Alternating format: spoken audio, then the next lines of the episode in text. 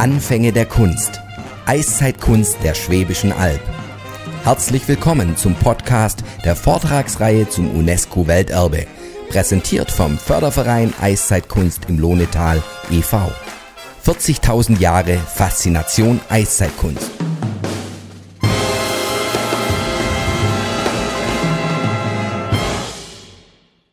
Hören Sie nun zunächst die Einführung von Professor Nikolaus Konnert von der Universität Tübingen. Lieber Herr Schneck, ganz herzlichen Dank, dass wir hier zusammenkommen können. Ich bin keineswegs zum ersten Mal hier, aber immer gern hier und es ist auch schön, heute im Publikum sein zu können. Und wir haben heute zwei sehr bedeutende Redner, die den Abend mit Inhalt gestalten werden. Aber auch vorher möchte ich kurz alle, die im Hintergrund viel gemacht haben, um den Abend zu ermöglichen. Herr Mader, Herr Roth, Herr Allenhöfer habe ich auch gesehen, äh, Benny Schörch, der Nachfolger von Eva Dudkiewicz am Argeopark und natürlich viele Leute, die mit uns zusammenwirken im vielfältigen Kontext. Auch Herr Bremer Bürgermeister von Niederstotzien, immer, äh, ich freue mich immer, dass Sie hier sind und auch äh, natürlich, dass es einen Archeopark gibt. Es ist eine so lebendige Eiszeitforschung im, äh, im Lohnetal gibt. Wir arbeiten also unter meiner Leitung seit äh, jedes Jahr, seit fast jedes Jahr, seit 96 und die vielen Erfolge, die wir über die Jahre hatten, ich sehe immer so viele Leute im Publikum, ich kann die nicht alle namentlich erwähnen, aber viele Leute im Raum, die ich sehe, haben sehr, sehr viel beigetragen und die Erfolge, wir haben bis zu Weltkulturerbe, sind nur möglich, weil wir eine so vielfältige Unterstützung bekommen von allen möglichen Leuten. Wie gesagt, ich muss mich äh, zusammenhalten, sonst würde ich ungefähr zwei Dutzend Leuten nennen. Ich, Entschuldigung, dass ich nicht alle Namen nenne, aber es ist wirklich eine Teamarbeit, dass wir hier die älteste oder sagen wir beste Belege für Eiszeitkunst haben. Sicherlich die älteste und beste Belege für eiszeitliche Musik und vieles mehr, Religion und tausend andere Themen, die ich jetzt nicht ausführen werde, weil ich weiß, in diesem Raum ich mehrfach über dieses Thema selber gesprochen habe. Heute geht es vor allem um andere Redner und wir werden sehen, ich habe mit beiden Rednern gesprochen im Vorfeld, wird es ein äh, Streitgespräch, äh, ein, ein, eine Debatte oder einfach unterschiedliche Ideen, die wir nachher äh, diskutieren können, werden wir sehen, hat alles eine Eigendynamik. Ich weiß, weil ich kenne beide Redner teilweise sehr lange, ich denke eigentlich ähnlich lange. Ich denke, wir haben uns auch in Tübingen begegnet, als Sie bei Frau Engels am Lehrstuhl waren und so gesehen ist es nicht falsch, wenn ich behaupte, ich beide seit 25 Jahren kenne. Frau Heidel aus Gründen, die ich gleich erwähnen werde, viel näher. Herr, Herr Juncker auch ähm, in unterschiedlichen Kontexten. Sehr schön. Ich sage gleich etwas zu beiden und am Ende habe ich gedacht, dass wir in die Diskussion kommen. Ich weiß, dass wir ein sehr interessiertes Publikum haben. Ich weiß auch, dass sehr viele Leute im Raum Ahnung haben. Ich sehe ein paar Leute, die auch aktiv wichtige Beiträge in der Eiszeitforschung geleistet haben, wofür ich auch sehr dankbar bin. Und ich hoffe, dass wir ein offenes, lebhaftes Miteinander haben und äh, auch vielleicht im, am Ende, wenn es Diskussionsbeiträge haben, können Sie einfach die Hand heben, vielleicht Herrn Juncker, Frau Heidle ja, oder äh, Fragen stellen, Bemerkungen sind auch willkommen und äh, ich möchte alle einladen, ja, unser Abend mitzugestalten finde es halt wirklich wichtig, dass es ein Miteinander bleibt. Also für mich tatsächlich in der Forschung, ohne dass Sie uns unterstützen, passiert sehr wenig in der Forschung. Und auch sollten Sie nicht vergessen, in den Archeopark zu gehen. Der Archeopark glänzt. Wir haben teilweise eine neue Mannschaft, neue Konzepte. Die Eröffnung wird Anfang April sein. Ich gehe davon aus, dass alle schon mal am Archeopark waren und äh, hoffentlich finden Sie Zeit, dieses Jahr zu kommen. Es gibt neue Akzente und ich weiß auch, dass viele Mitglieder von der Gesellschaft für Urgeschichte im Raum sind. Ich weiß auch, dass es viele Mitglieder gibt, die Mitglieder in der Gesellschaft für Urgeschichte sind und im Eiszeitverein im Lohnetal, die äh, das ist ein Miteinander. Ich freue mich auch, dass die, die Leute aus Blaubeuren, aus dem Achtal und äh, überhaupt, dass so viele heute da sind ich weiß nicht, wie viel es ist, aber außergewöhnlich voll und das freut mich. Jetzt zu den Redner, äh, zu unserem Redner, Professor Thomas Juncker und danach ein paar Sätze zu meiner engen Kollegin Miriam Heidler. Thomas Juncker ist ein freischaffender Autor, noch ein sehr erfolgreicher Autor, wohnt in Frankfurt, stammt aber aus München. Die, äh, Herr äh, Juncker, Sie werden ähm, Wolfgang Mayer kennen aus der Biologie. Er hat äh, Einführungen manchmal bei uns gemacht und er fing an, also ich, ich, ich übertreibe das nicht so wie Herr Mayer, aber Herr Mayer hat es immer sehr detailliert gemacht. Ich fragte Herr Mayer, warum machen Sie so äh, detaillierte Vorstellungen von Renner?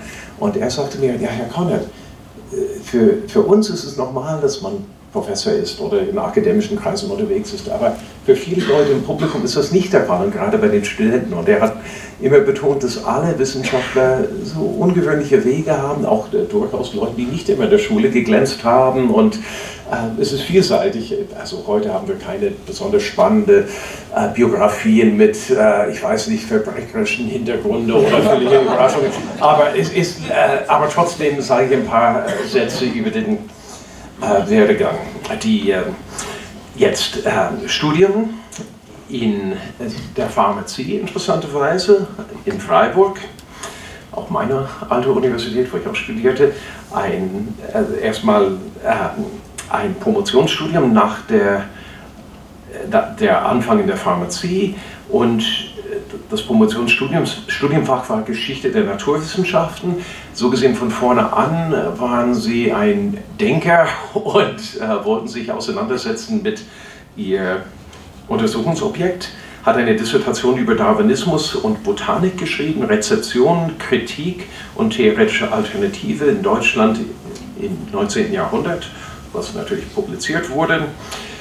Eine, also der Abschluss in Marburg auch damals, das ist heute manchmal ein bisschen unterentwickelt, aber zu der Zeit, auch meine Zeit, auch Mimi in deiner Zeit, war es üblich, dass man äh, mehrere Studienorte besucht hat und äh, ja, ich stelle fest, manchmal unsere Studierende heutzutage sind ein bisschen sesshaftiger. Ich weiß, Herr Schad, wir haben in der, beim Mit, äh, Abendessen diskutiert, Sie waren auch viel unterwegs als Studierende, aber das ist immer sehr vorteilhaft, weil man sehr viel mitnimmt von den unterschiedlichen Studienorten. Hat äh, sehr viel gemacht, war Assistant Editor für die Korrespondenz von Charles Darwin von Cambridge aus, hat auch ein Alexander von Humboldt oder näher gesagt Theodor Lynn Stipendium an der Harvard University für History of Science und war dann Assistent ab 96 am Lehrstuhl für Ethik in der Biowissenschaften bei Professor äh, Eva Marie Engels, die ich gut kenne. Ich denke in der Zeit, ich bin seit 95 in Tübingen, ich denke in der Zeit haben wir uns äh, gelegentlich, äh, sind wir uns gelegentlich begegnet und ich hatte auch teilweise relativ viel Kontakt mit Frau Engels und ihrer Forschung in Ethik und Geschichte der Biowissenschaften. Die Habilitation erfolgte an der Uni Tübingen, ebenfalls in der Geschichte der Naturwissenschaften. Ich überspringe aus zeitlichen Gründen einiges, aber äh, Lehraktivitäten in Göttingen, auch äh, eine, also äh, Privatdozent in Tübingen von 2003 bis 2006, äh, außerplanmäßiger Professor an der Uni Tübingen, ebenfalls in der Biologie seit 2006. Zahlreiche Publikationen, die ich im Detail aus zeitlichen Gründen nicht alle auflisten können, aber ich fand das sehr schön. Äh, Briefwechsel von Darwin mit deutschen Naturforschern, natürlich im 19. Jahrhundert hochspannend äh, für viele Leute, ist Darwin eine etwas abstrakte, gottähnliche Figur. Für Herr Juncker, also stelle ich mir vor, ein enger Freund oder zumindest jemand, den Sie persönlich kennen, wird bestimmt seine Handschrift und vieles mehr äh, sehr gut kennen. Sein, also Publikationen, sehr zahlreiche Bücher, und Herausgeberschaften, aber die Entdeckung der Evolution, eine revolutionäre Theorie und ihre Geschichte mit Uwe Rolf, äh, Hosfeld zusammen publiziert. Und 2009, äh, ich überspringe ein paar Geschichten der Biologie, die Wissenschaft vom Leben in Beck Verlag, ein äh, ja, sehr bekannter Verlag in, unser, in unserem Umfeld, die Evolution des Menschen, ebenfalls in äh, Beck Verlag, viel mehr bin jetzt in den letzten Jahren die 101 wichtigsten Fragen zur Evolution, ein Buch, was sicherlich gewisse Verbindungen mit dem Vortrag heute Abend darstellt, die Evolution der Fantasie, wie der Mensch zum Künstler wurde, unser Hauptthema für heute. Und äh, fand ich äh, neueste Werk, äh, klingt auch spannend, die verborgene Natur der Liebe, Sex, Leidenschaft und wie wir die richtige finden. Vielleicht äh, da die Biologie, also wenn es eine Sache gibt, was biologisch wichtig ist, ist es die Fortpflanzung. Ohne Fortpflanzung sind wir in einer Generation nicht mehr da. Ich stelle mir vor, wenn wir aber sehen, dass äh, Liebe, Fortpflanzung und ähnliche Themen auch in Ihrem Vortrag eine Rolle spielen und äh, werden wir aber sehen. Jetzt, wir sind gespannt, aber vor äh, Professor Juncker loslegt, möchte ich einige Sätze zu meiner Kollegin äh, Miriam Heidle sagen. Ähm, Mimi, ich weiß nicht, ob wir uns gekannt haben, bevor ich nach Tübingen kam, aber zumindest kurz danach äh, äh, haben wir uns sehr gut kennengelernt. Frau Heidle hat in Basel studiert und in Tübingen Fächer inklusive Geologie, Ethnologie und Frühgeschichte, Anthropologie, hat äh, eine sehr beeindruckende Werdegang, promovierte über Subsistenz und Gesundheitswesen äh, in einen diachronen Studien von der Anfang der Menschheit bis in die Gegenwart und ist ein absoluter Kenner der äh, Paläoanthropologie, hat ein Promotionsfach und Frühgeschichte und Paläoanthropologie. In, kurz nach der Promotion hat sie mit mir eng zusammengearbeitet als Assistentin bei uns, hat auch einen renommierten äh, Margarete von Wrangel Habilitationsstipendium bekommen, hat eine wunderbare Habilitationsarbeit äh, geschrieben über Werkzeugverhalten. Das klingt vielleicht ein bisschen anders, als es ist. Ich halte mich zurück, aber Herr Juncker, wenn, äh, wenn ich von Kladistik rede, in der Biologie, Sie wissen ganz genau, was ich meine, eine systematische Betrachtung der biologische Evolution. Frau Heidler hat eine eigenständige Theorie entwickelt über die Entwicklung von Werkzeugverhalten und die kognitive Prozesse, die in Verbindung damit stehen.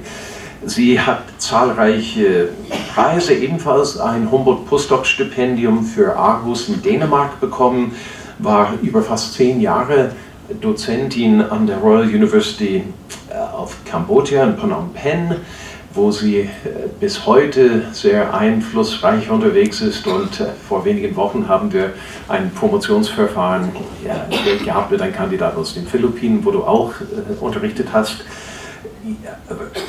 Die ich halte mich zurück, ich, äh, Mimi, du weißt, ich kann sehr viel über dich erzählen. Äh, also ein, ein paar Sachen, auch weil die Persönlichkeiten doch eine Rolle spielen. Wir haben im Schloss Hohen Tübingen öfters äh, Kabarett-Darstellung. Äh, und Frau Heidle schreibt die ganzen Stücke, äh, inklusive Lieder und also ganze Theaterstücke. Äh, Herr Stich, Sie werden wissen, sie teil, sind teilweise erschienen in den GFU, Mitteilungen der GFU. Also, äh, Frau Heidle ist nicht nur eine renommierte Wissenschaftlerin mit internationaler Anerkennung, schreibt auch äh, äh, Drama und äh, ist sehr vielseitig.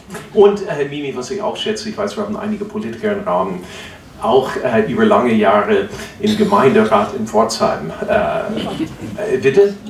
Nie vorbei Pforzheim.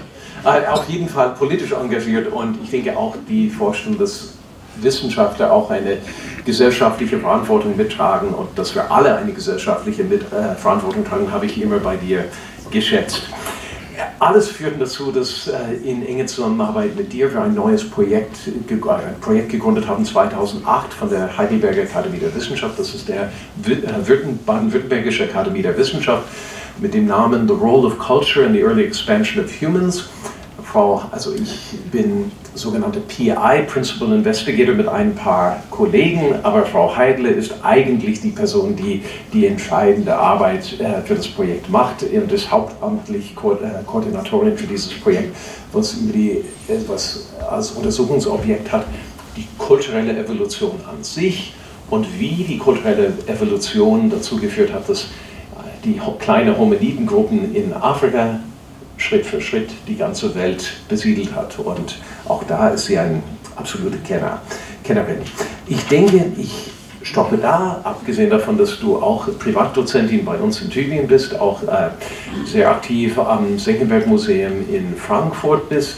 und eine sehr, sehr viel, vielseitige Kollegin und Forscherin ist, ich denke an unser gemeinsames Buch The Nature of Culture vor ein paar Jahren publiziert und vieles mehr.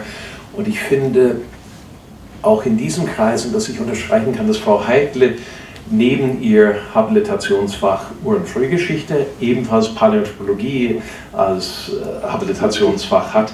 Und damit kann sie unterrichten, wenn es um die biologische Seite der menschlichen Evolution geht, aber auch die kulturelle Seite. Und diese Verbindung zwischen Kultur und Natur steht in ihr, äh, in ihrer Forschung im Vordergrund und wird, denke ich, heute Abend in beiden Vorträgen eine Rolle spielen.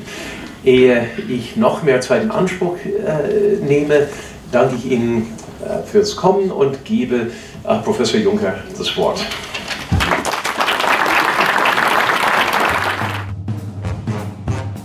Anfänge der Kunst. Eiszeitkunst der Schwäbischen Alb. Herzlich willkommen zum Podcast der Vortragsreihe zum UNESCO Welterbe, präsentiert vom Förderverein Eiszeitkunst im Lohnetal e.V. 40.000 Jahre Faszination Eiszeitkunst.